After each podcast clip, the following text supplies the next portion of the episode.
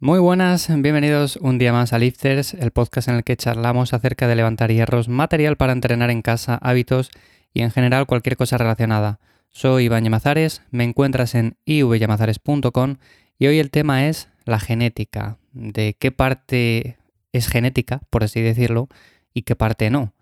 Y quiero tratar este tema más que nada porque es verdad que muchas veces cuando empezamos a entrenar mejoramos de forma bastante rápida, pero hay algunos puntos en concreto que vemos que no se desarrollan. Es lo que llamaríamos los puntos débiles, que todos los tenemos. Yo tengo puntos débiles, eh, cualquier persona que empiece a entrenar va a ver que tiene puntos débiles y normalmente aquella persona que tenga menos puntos débiles o que sepa desarrollarles mejor, que sepa hacer de esos puntos débiles sus puntos fuertes, que puede llegar a darse el caso, entonces esa persona se convertirá en una persona que entrena bien, que tiene un buen físico, y no solamente eso, sino que además va a evitar en la medida de lo posible eh, lesiones y demás. Así que es importante tener en cuenta que todos tenemos esos puntos que son más negativos que otros. Y seguramente, por ejemplo, eh, tú entrenes bien las piernas, otra persona entrene bien eh, lo que es el torso, los empujes, otra persona entrene bien las tracciones, pero seguramente ese punto negativo es el que tengas todo el día en la cabeza y dirás, ¿qué puedo hacer para mejorar ese punto negativo? Bueno, pues como digo, vamos a tratar un poco el tema de la genética, lo que es genética, por así decirlo, y lo que no. Y para empezar, no vamos a negar que hay genéticas mejores, genéticas en las cuales no hay apenas puntos negativos. Lo que pasa que, claro, si nos fijamos simplemente en esas personas que tienen, por así decirlo, un físico más equilibrado o que no tienen puntos negativos tan marcados, pues seguramente terminemos frustrándonos. Y ya digo, lo más probable es que quieras desarrollar o siempre desees aquello que no tienes. Si yo, por ejemplo, eh, destaco en el entrenamiento de piernas, pero no destaco tanto en el entrenamiento de tren superior, bueno, pues seguramente quiera aquello que no tengo. Y si fuera caso contrario, si tengo, por ejemplo, unas buenas métricas en ejercicios de empujes, en ejercicios de tracción, pero no la tengo tanto en ejercicios para el tren inferior, como son sentadillas, eh, un peso muerto o ejercicios del estilo, pues seguramente quisiera eso. Siempre queremos lo que no tenemos, es así. Así que la idea básica y la que yo llevo tratando de desarrollar muchos años es hacer de los puntos malos, de los puntos débiles, puntos fuertes.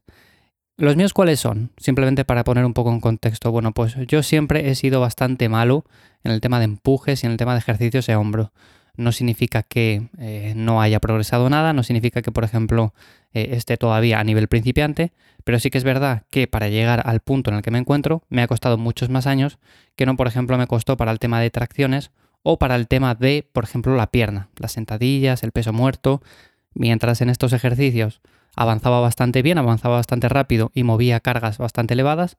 En el tema de empujes, sobre todo preses, prese banca, con mancuernas, aunque sí he ido evolucionando con el tiempo, me ha costado mucho más. Y esto también concuerda con mucho de lo que me decís a veces de que, por ejemplo, os cuesta el press de banca, el press militar, el press con mancuernas, unas elevaciones laterales. Todo el tema de empujes es algo que a una gran parte de la población le suele costar bastante. También, por ejemplo, está la otra parte de decir, a mí es que me cuesta mucho el tema de tracciones, el tema de dominadas. Hago, por ejemplo, cinco dominadas pero no paso de esas. O sea, igual avanzo un día y hago seis, como mucho igual siete, pero es que no paso de esas dominadas y no sé qué hacer. Aquí normalmente mi recomendación es empezar a trabajar la espalda en su conjunto, no solamente con dominadas, sino también con ejercicios con ese mismo patrón, pero en una máquina, como por ejemplo podrían ser los jalones, pero además remos unilaterales con mancuernas, remos en máquina, remos en anillas, eh, diferentes variantes también de las dominadas, no siempre hacerlas igual, dominadas lastradas, por ejemplo, si llegamos a cierto número de repeticiones, y a partir de ahí seguir un progreso, seguir una progresión bastante sencilla. Con esto lo que vamos a conseguir es que seguramente, aunque nos cueste muchos años, iremos progresando. Y cuando, por ejemplo, nos acordemos de hace un año o dos años, cuando hacíamos 5 o 6 repeticiones y veamos ahora que hacemos 10, 11, 12, pues aunque el avance igual no es tanto como en ejercicios que sí que somos fuertes, como por ejemplo para el tren inferior u otros ejercicios, pues es un avance y es eh, con lo que hay que quedarse. Evidentemente son puntos débiles que tenemos, los cuales nos va a costar desarrollar más y por lo tanto no es cuestión de compararse ni con esos grupos musculares fuertes que tenemos, ni con otras personas que evidentemente los tienen fuertes y mueven en dominadas o un montón de repeticiones o un montón de kilos. Así que, como digo, la idea es esa, la idea es simplemente trabajar ir haciendo las cosas bien y seguramente con el paso del tiempo, aunque requiere de mucho tiempo y mucha paciencia, pues vamos a conseguir buenas marcas, buenas repeticiones y desarrollar bien esos grupos musculares. El problema que yo suelo ver también comúnmente es que estos grupos musculares más rezagados les solemos dar un volumen similar a los otros grupos musculares que quizás eh, les tenemos a un nivel bastante superior. Entonces, en este caso, lo que suele pasar es que si yo, por ejemplo, tengo fuerte las piernas o tengo fuerte los empujes y hago el mismo volumen para estos que para mi espalda, que es un punto débil, por así decirlo, en ese caso entonces el avance va a ser todavía aún más lento.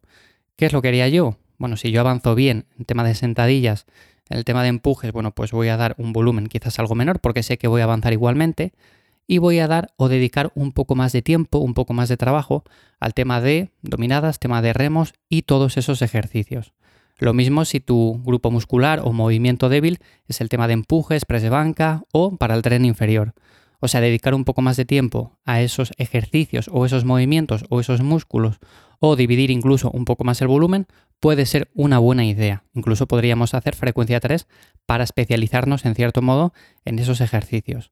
Y esa es la idea. O sea, no sencillamente decir, bueno, pues yo para tener un físico equilibrado voy a hacer los mismos ejercicios, el mismo volumen, voy a hacer exactamente lo mismo para todos los grupos musculares. No, no se puede hacer así porque normalmente, como digo, todos tenemos puntos fuertes y puntos débiles. Y yo lo he enfocado de esa manera siempre. Mucho ensayo-error.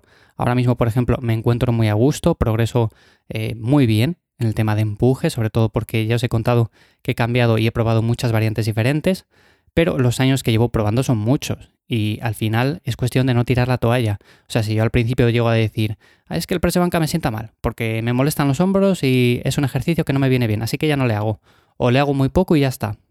Pues sí, evidentemente ese ejercicio hubiera seguido siendo un lastre para mí, incluso a día de hoy. Pero ¿qué hice? Bueno, pues básicamente probar diferentes alternativas y aunque sí que a día de hoy hago de vez en cuando ese ejercicio, no es uno de mis prioritarios porque sé que tengo otros con los cuales avanzo más, no me generan ninguna molestia, no tengo problemas para, por ejemplo, hacerlos dos días por semana, así que si tengo esas otras variantes con las cuales puedo ir avanzando mejor y aunque no sean tan populares, porque a veces confundimos eso, ¿no?